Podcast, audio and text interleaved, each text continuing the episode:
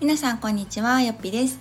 えっと、前回が久々の放送にもかかわらずあのよっぴ式のね告知で終わってしまいましたので、えっと、今回はまたまた久しぶりにというか、あの告知ではなくね、えっと、お話をしていきたいなと思います。であとそうそうそう前回のねそのよっぴ式のまあその後なんですけれども本当にねありがたいことに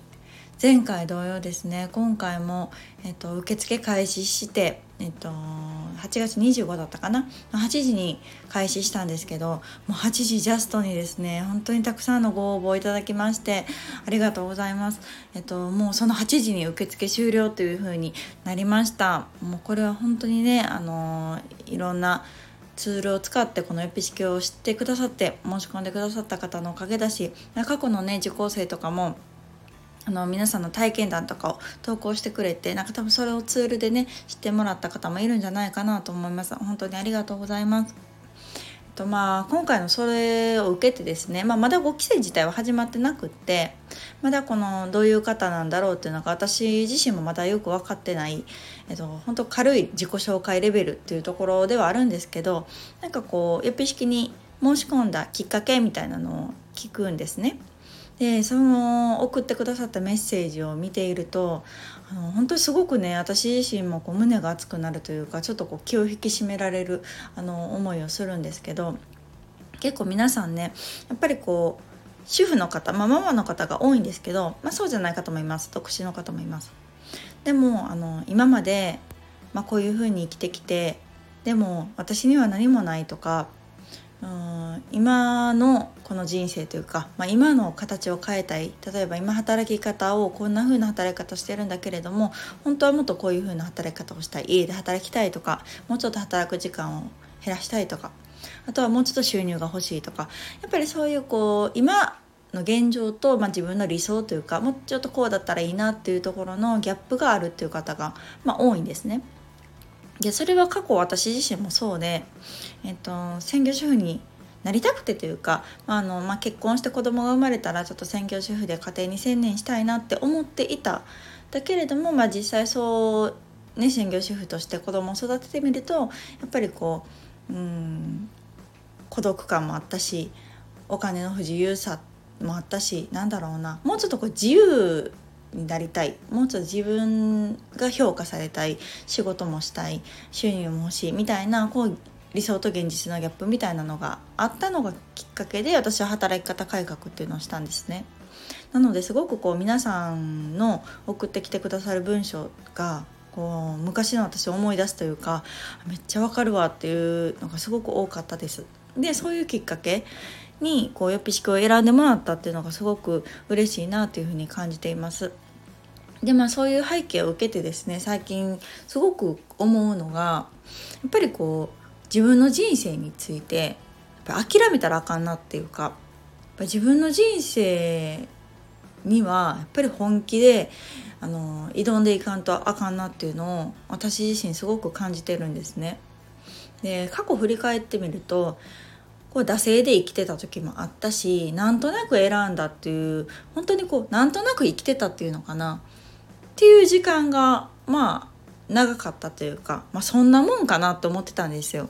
なんやろ。まあ、自信のなさもそこに現れてくるし、まあ、そんなんこんなんがいいなと思ってもどうせ無理やろっていう気持ちとかね、うん、私なんてっていう気持ちとか、うん、別に何があるわけでもないし、うん、特別な資格があるわけでもスキルがあるわけでもない。本当ただただこう、うん、流れで生きてきたみたいな人間が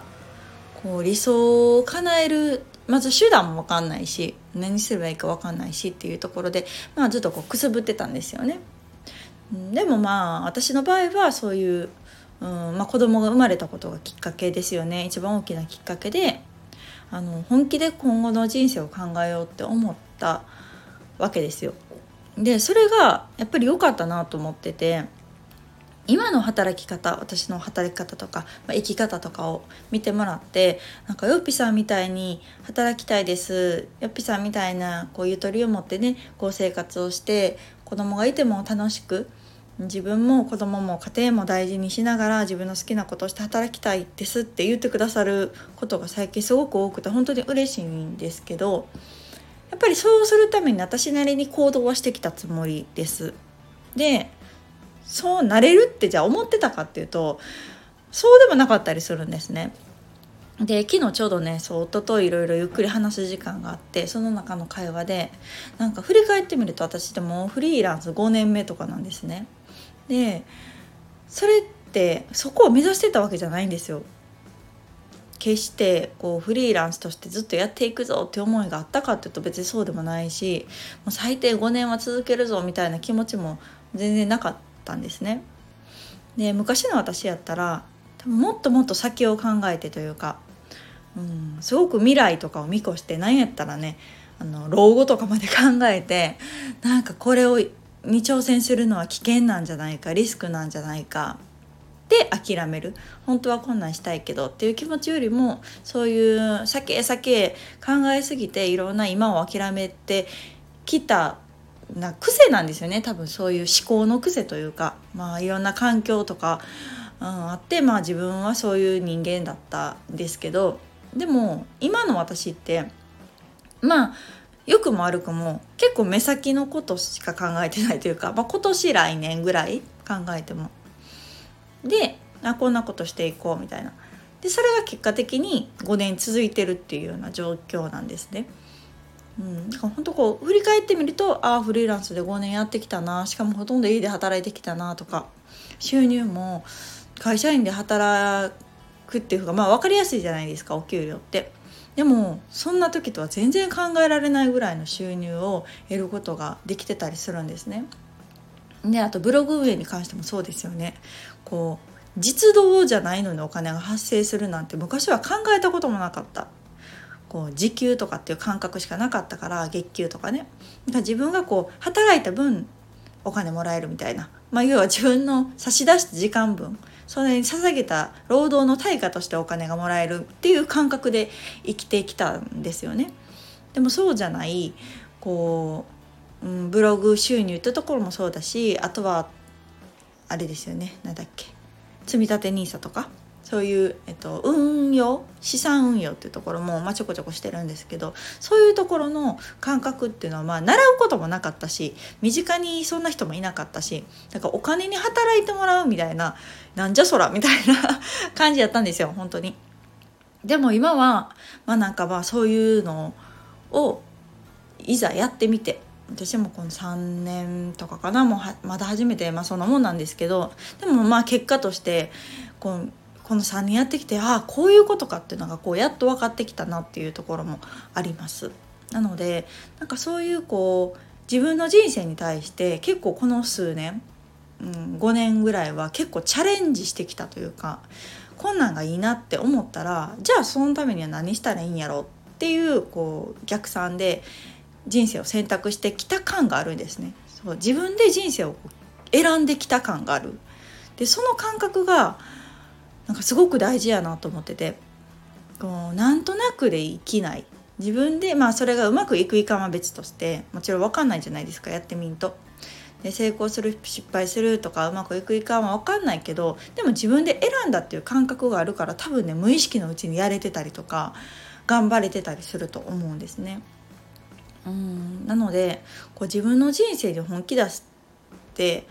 なんかもう当たり前のことっちゃ当たり前のことじゃないですか惰性で生きるってめっちゃもったいないなって思うけどでもなんかこう大人になるにつれてどんどんこう平らになっていくというか挑戦しなくなっていくなっていうのはなりがちやなっていうのがすごくあの私がこの5年前までの考え方でした。でもいざこう自分がいろいろねチャレンジしていくと、まあ、そういう人たちに出会うしまさに今回よっぴ式に申し込んでもらった方ってそれを思う方っていっぱいいると思うんですけど実際行動された方なんですよね。しかも今回こう8時募集で8時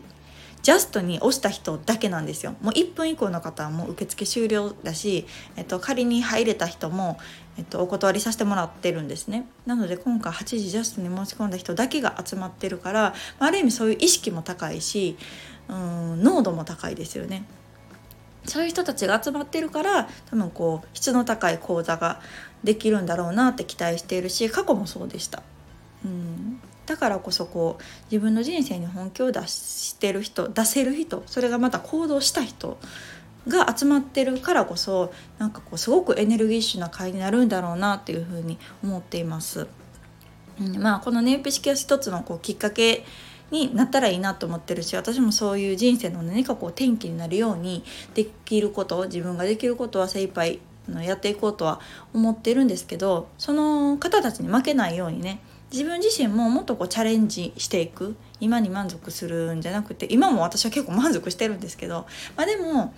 うんそこでこう落ち着くっていうよりもまだまだやりたいことはあるし、まあ、そこでどうしてもこうね時間がないとか諦めてしまいがちなんですよ、まあ、特に今子供がまだ下の子が小さいから、まあ、物理的に時間はないんですけど、まあ、でもその中で何かできることとか、もきっとあると思うしまあできることを少しずつでもやっていくっていうことが今後何か変化する時のきっかけになったりするかなっていうのは思っているので私自身も諦めずにねやりたいということを全部もうやっていこうなんて最近は思ってます。うんなのでまた今後